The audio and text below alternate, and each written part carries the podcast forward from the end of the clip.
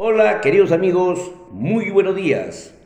Miércoles 4 de mayo, su mini informativo lo deja seca, queridos amigos, para conversar hechos relevantes, reportes diarios, tanto en el plano nacional como internacional. En el plano nacional, lo más resaltante es que el sistema de Reserva Federal inició su reunión de mayo donde se espera decidir incrementar su tasa de referencia en 50 puntos básicos. Y en el plano nacional, la Comisión de Trabajo del Congreso aprobó el dictamen que autoriza el retiro de hasta cuatro unidades impositivas tributarias de los fondos del seguro privado de pensiones. Y como comentario contable final tributario, básicamente, eh, vamos a hablar sobre los comprobantes de pago electrónicos que rigen a partir del 1 de junio del año 2022. Rápidamente nos vamos con la información internacional. Puedo comentarles que eh, Estados Unidos inició la reunión de mayo del Comité Federal de Mercado Abierto del Sistema de Reserva Federal, que culminará, o mejor dicho, hoy día está culminando el ente emisor comunicará su aumento de tasa de interés de referencia y el cronograma de, perdón, y el cronograma de reducción de la hoja de balance. El Bloomberg Internacional informó que diversos países de la Organización de Países Exportadores de Petróleo ha tenido problemas para cumplir con los pactos de bombeo de petróleo, por lo que en conjunto agregaron solo 10.000 barriles adicionales diarios en abril muy por debajo de los 430.000 pactados. En Libia, debido a enfrentamientos internos que desembocaron en cierre de puertos, la exportación de petróleo está en su nivel más bajo desde octubre del año 2020. Pasamos al plano nacional. ¿Qué sucedió en Perú ayer? La Comisión de Trabajo del Congreso aprobó el dictamen que autoriza el retiro de hasta cuatro unidades impositivas tributarias, es decir, 18.400 soles, para todos los afiliados en el sistema privado de pensiones. Este dictamen, junto con lo aprobado por la Comisión de Economía, será homologado y estaría listo para que sea debatido en el Pleno. Otra información, en el Pleno del Congreso aprobó la moción de interpelación contra el ministro del Interior, Alfonso Chávarri, el presidente del Consejo de Ministros, Aníbal Torres, el ministro de Energía y Minas, Carlos Palacio, y la ministra de Trabajo, Bexi Chávez. El ministro Chávarri tendrá que acudir al Congreso el 11 de mayo, mientras que los demás lo tendrán que hacer el 12 de mayo. La congresista, perdón, Susel, Paredes del Partido Morado presentó el proyecto de ley número 1918 raya 2021 que propone que el mandato presidencial, vicepresidencial y congresal culmine en julio del 2023 eh, otro hecho relevante es que el, presidente de la República, Pedro Castillo, pidió a la ministra de Trabajo, Bexi Chávez, que se haga efectivo el código laboral postergado y tiene que ser una realidad para los trabajadores del país. Otra, el gobierno regional de la libertad, Manuel Yempen, informó que espera tener la adenda para, para el destrave de Palo Redondo en 15 días, para presentarla posteriormente al Ministerio de Economía y Finanzas y Contraloría de la República.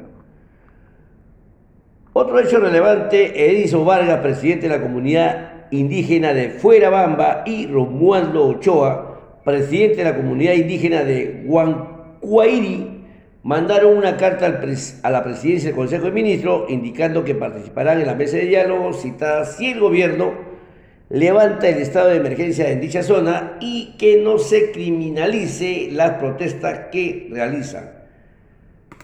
Ayer en Perú cerró la jornada del dólar a la baja en 3.8176 por dólar. BCR no intervino en el mercado cambiario. En cuanto al reporte de Minsa, el avance del COVID-19, 11 personas fallecidas, cifras cerradas al 2 de mayo del 2022, con un promedio móvil de deceso diario de COVID-19 de 7 personas. Bien, queridos amigos, son todos los reportes, los hechos relevantes que han ocurrido el día de ayer, tanto en el plano nacional como internacional.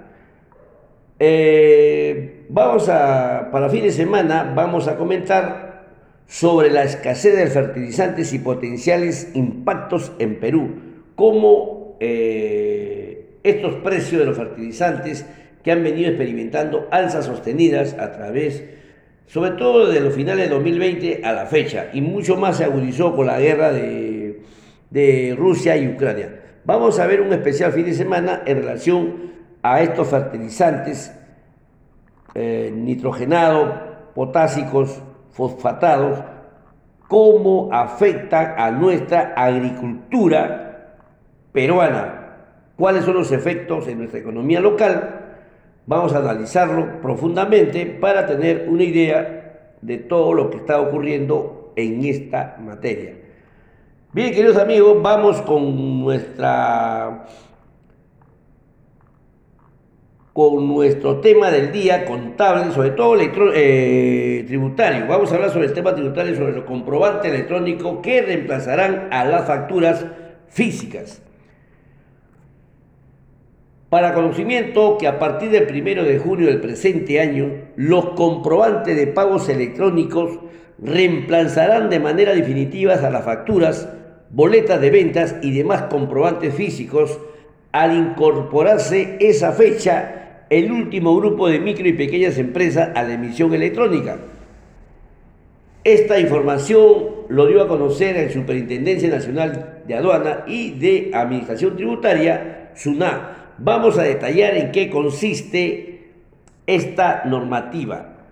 Detallo que para, para ese mes, o sea, para junio, la totalidad de las empresas del país ya emitirán facturas y boletas electrónicas, culminando así el proceso de masificación de los comprobantes de pago electrónico que se inició en el año 2014 mediante el cual de manera progresiva diversos grupos de empresas se convirtieron en emisores de estos documentos electrónicos. Como parte de este proceso, el pasado viernes primero de abril, el último grupo de MIPES que en el año 2019 tuvo ingresos anuales que no superaron los 96.600, es decir, 23 UIT, empezaron a emitir facturas electrónicas y a partir del 1 de junio también expedirán boletas de ventas electrónicas. Eh, en esta actividad, este último grupo de MIPE, compuestos aproximadamente, según la Administración Tributaria, 400.000 empresas dedicadas al comercio al por mayor y menor, de los cuales 34% son servicios y 25% manufacturera y las demás otras actividades. De este conjunto, la mayor parte emite boleta de ventas, por lo que su incorporación final a la emisión electrónica se concretará en el mes de junio, fecha definitiva. También subrayó, subrayó que convertirse en emisores de facturas y boletas electrónicas les permitirá acceder a una serie de ventajas y beneficios que ya tienen las medianas y grandes empresas que incluye, entre otros, ahorro de costo de emisión de documentos, papelería, mejora en la gestión y acceder a una nueva fuente de financiamiento, entre otros. También otros beneficios que se obtienen a través de la facturación electrónica, repito, economiza recursos en impresión, archivo, ya la papelería desaparecería y también los envíos de facturas a los clientes de manera óptima, fehaciente, tanto eh, corrige las gestiones internas de los negocios. Y finalmente facilita la contabilidad y la integración con mecanismos de este orden, es decir, de comprobantes de pagos electrónicos. Así que, mis queridos amigos, estamos informados que a partir del 1 de junio, adiós papeles físicos, facturas, boletas físicas, todo es electrónico. Así que, mis queridos amigos contadores, comuniquen a sus clientes, sobre todo las medianas y pequeñas empresas que todavía siguen utilizando este medio físico. Conmigo será el día de mañana, Dios mediante, siempre a cuidarnos y sobre todo a amarnos los unos a los otros. Hasta el día de mañana, muchísimas gracias.